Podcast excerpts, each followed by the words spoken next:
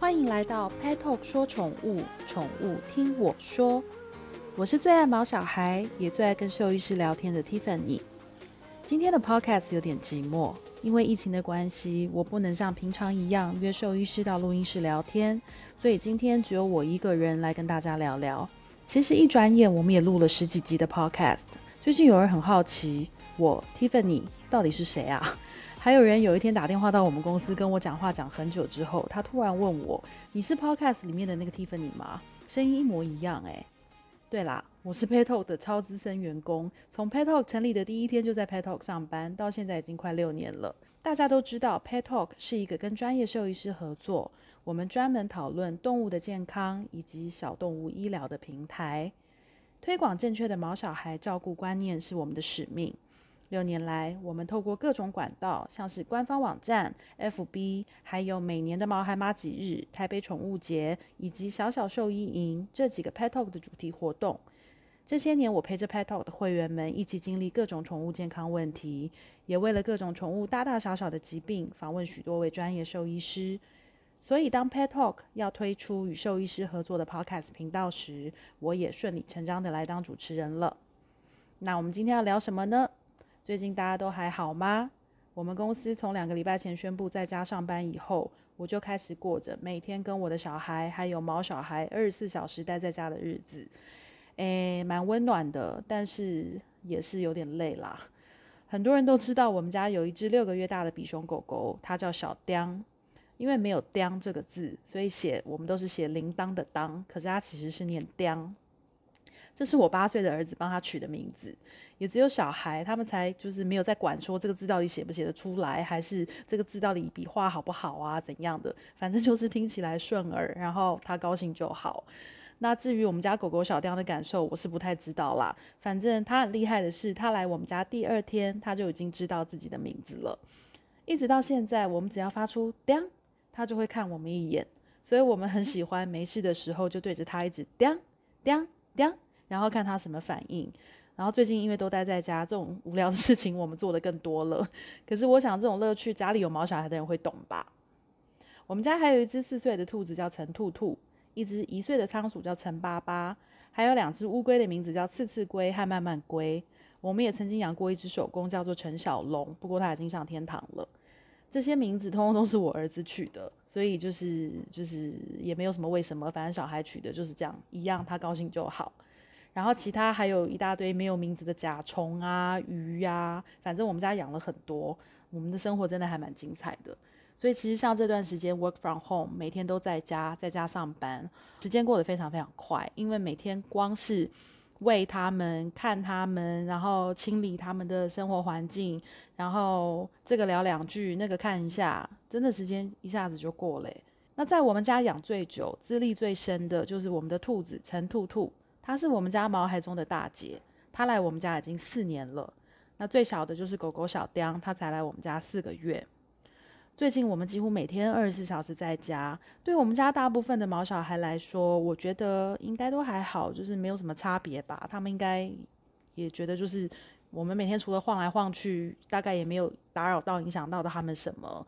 然后尤其是狗狗小雕，因为狗比较黏人嘛，其实它从来到我们家以后。他就是每天白天都跟我去公司，然后晚上在家。他非常非常少自己待在家里，所以现在我们都在，他应该很开心，也应该很习惯。可是兔兔好像就不是这样喽，因为兔子本身就是比较安静，属于昼伏夜出的动物。那呃，他来我们家四年多，平常都是白天我们去上学上班，他自己在家睡觉。然后傍晚我们回到家之后，就把它从笼子放出来，一直到晚上睡觉前才会把它关回笼子去。那兔兔平常是一定要关笼子的，因为如果不把它关起来的的话，当我们不在或者没有注意到的时候，让它自己在家里的空间乱跑，其实这一点蛮危险的。因为兔子跟狗狗不太一样，就是狗狗会发出声音啊，会提醒你啊，会叫啊，但是兔兔不会。就是兔兔卡在哪，它被关在哪，它也不懂得求救。它就算求救了，可能我们也不知道。所以兔子它其实是平常就是有出来是有限定时间的。然后最近我们似乎因为我们都在家，那就没有什么出去跟回来啊。它的生理时钟好像也有被打乱。嗯，我们从在一直都待在家，大概第三天开始吧，其实我就感觉兔子好像是很累，然后很窘迫的感觉。因为它的笼子就放在我们家的客厅。那现在我每天在家上班，我的工作桌其实就在它的笼子旁边。那我自己认为说啊，妈妈每天陪你啊，你有没有看到我很开心啊？我觉得其实这种应该是我自己幻想的吧。因为我在家这么长的时间，其实感觉让它很累。因为就算我不发出声音，也不讲话，我觉得它们是一种非常敏感的动物。对于我跟它长期在同一个空间这件事情，我相信它是有压力的。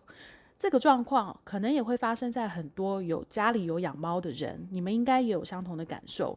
像我就有好朋友跟我说，他从在家上班几天之后，他的猫就开始好像很焦躁，有时候会在家里就是没来由的走来走去，不知道要。躲到哪里才好，或者是说他会躲到一个纸箱里面，躲到一个柜子里，躲到一个抽屉里，然后就是一直都不出来，就是做一些他平常其实不太会做的事情，真的感觉他们压力蛮大的。那我觉得这一点真的是等到疫情过后，等到我能够重新跟兽医师录音的时候，我真的很想请教兽医师的问题，就是关于动物到底有没有这么喜欢跟我们在一起，还是？关于我们呃给他带来的这些压力，应该要怎么做？这一点我会很快的请教兽医师，然后很快的再来跟大家分享。因为我相信最近很多家庭可能都有这个问题，可能有些动物它们就是需要独处啊，但现在的状况也是没有办法了，只能说希望这样的日子不要太长。我们家兔兔还有很多人家的猫咪，就是可以赶快回到白天安静睡觉，不要被打扰的生活。可是对于我们的狗狗小雕，我担心的是另外一个层面，因为呃狗狗比较粘人啊，尤其它是年纪还小，那他现在可能很享受我们每天都在他身边的生活，他觉得很安心。可是终归我们还是要回到每天出去上班上课的生活，那我其实就会有一点担心，当我们开始恢复正常上班上课之后，如果要他自己再加几个钟头，他会不会焦虑？他会不会吵闹？我觉得这个也只能到时候看着办了。但我其实比较担心的是，他在家，如果如果我们不在家，然后狗狗自己在家没事做，就一直去骚扰兔兔。因为这件事情就曾经发生过，就是兔兔在它的笼子里面睡觉，在草窝里睡觉睡得好好的，然后狗狗可能无聊。他就跑去抓他的笼子，在他旁边啊绕来绕去，然后一直想要就是找兔兔，不管是要跟他玩还是要挑衅，总之这对兔兔来说就是一种很严重的骚扰。所以把他们自己放在家，我也是会有点担心啦，因为不同的动物，它们的个性跟习性就是真的很不一样，这是多宠多种宠物家庭可能真的要很注意的事情。那另外还有一个状况，我也在想。不知道怎么处理的，就是养过幼犬的人应该都知道，养小狗最麻烦的事情，除了大小便训练之外，还有一个事情就是会有一段时间，他们会拼命的咬家具，然后咬鞋子，反正就是咬所有他不该咬的东西。你给他多少玩具，你给他多少洁牙骨，多少什么啃啃啃咬的东西，他就是要去咬他不能咬的那些东西，对不对？这是大家很多人都很困扰的事情。只要大人不在家，换来的就是一阵拆房子，还有造饭。我的好姐妹就曾经告诉我说，她很不能理解，她每一次回到家，然后他的狗就是把他家的呃掏垃圾桶，然后跟把他收集的纸袋全部都掏出来平铺在地上。他就问我说：“哎，Tiffany，这到底是怎么回事？”我只能说，动物它们有时候有些行为就真的是很妙，对，但是。呃，回到我刚刚讲的狗狗乱咬东西这件事情，其实到现在小丁已经六个月了，然后来到我们家四个月。其实我都还没有遇到这样的状况诶，就平常当然你说什么小小的咬一下桌呃那个桌子的脚啊，小小的啃一下椅子啊，什么啃一下那个抱枕的拉链，这是有的。但是要说到什么大咬特咬、拆房子，什么把把卫生纸全部抽出来，还是把鞋子咬坏，这倒是还没有遇到诶。我不知道说是不是因为现在我们都在家，然后因为都在我们眼皮子底下嘛，他也没有太多机会去做这些事。不过我倒是蛮害怕，就是如果哪一天我真的出门工作了八个小时，回到家，我们家兔兔也疯了，因为他就是一直去骚扰他，然后就是可能我们家就是也会乱七八糟被他拆的乱七八糟，不知道这会不会有可能发生呢？不过担心也没有用啊，我觉得养毛孩的生活就是这样。那很多不可以、不可预期的事情，反正我们就是见招拆招嘛，兵来将挡，水来土掩。我想这是所有毛爸妈的日常。那最近都在家，除了我们家的兔子感觉很希望我们都出门，然后它很需要休息以外，还有个问题就是我们家的宠物好像最近都吃了过多的零食，跟我本人一样，我本人也是这样。就是哎，不知道为什么在家就是吃东西哎，你们会这样吗？我最近听说一大堆人就是在团购零食，团购各种吃的啊，怎么样？就是我一开始还觉得说，哎呀，物资又没有缺乏，食物又没有缺乏，哪有那么夸张？然后买一大堆零食、泡面干嘛啊？就是这些不健康啊，就平常也不会吃，为什么现在要吃？可是我发现，我我的所作所为根本就是在打我自己嘴巴，因为我最近吃这些东西吃的超凶。但重点是我平常是一个不太爱吃饼干零食的人，然后像洋芋片这种我也是从来都不碰的。可是我最近莫名其妙吃了一大堆的可乐果，还有多利多滋。